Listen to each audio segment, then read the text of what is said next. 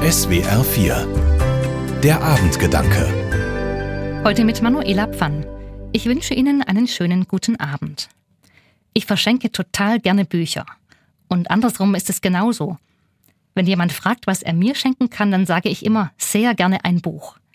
Das ist für mich überhaupt kein Verlegenheitsgeschenk. Im Gegenteil. Ich finde, ein Buch verschenken oder geschenkt bekommen ist etwas sehr Persönliches. Wenn ich für jemanden ein Buch aussuche, dann gehe ich nicht einfach zum Bestsellertisch und nehme das Erstbeste mit. Mir macht es Freude zu überlegen, welche Art Geschichte oder welches Thema passt gerade zu diesem Menschen. Ich gehe mit keiner festen Idee in den Buchladen, sondern verlasse mich darauf, dass ich immer etwas finde. Ich lese dann Klappentexte, schlage die ersten Seiten auf und schaue, wohin mich die Worte führen, welche Bilder mir in den Kopf kommen oder welche Zusammenhänge ich erkenne. Und irgendwann habe ich dann das Buch in der Hand, bei dem ich denke, das passt. So war es auch beim letzten Buch, das ich an einen Freund verschenkt habe. Der legt viel Wert auf Qualität, auf gute und feine Dinge. Und er schaut abends lieber Serien als zu lesen. Deshalb habe ich gar nicht erst nach einem Roman gesucht. Ich glaube, ich habe ein passendes Buch für ihn gefunden. Einen schönen Bildband über kleine Handwerksbetriebe und Manufakturen auf der Schwäbischen Alb. Auch das Buch, das ich gerade lese, ist ein Geschenk. Es trägt den Titel Azzurro, die geheimnisvolle Leichtigkeit Italiens. Ich bin mir ziemlich sicher, dass ich das Buch nicht zufällig bekommen habe. Und das freut mich.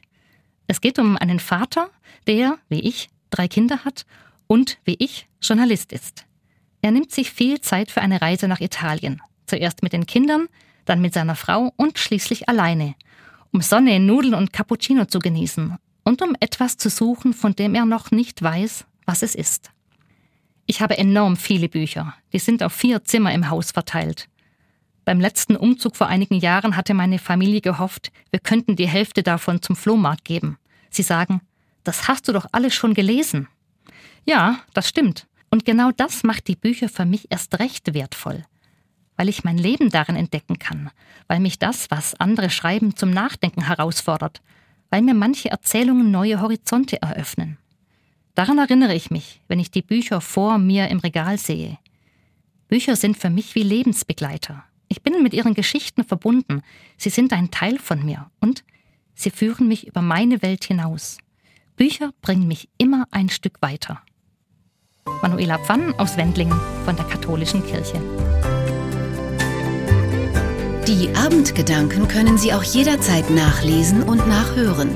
Im Internet unter swr4.de.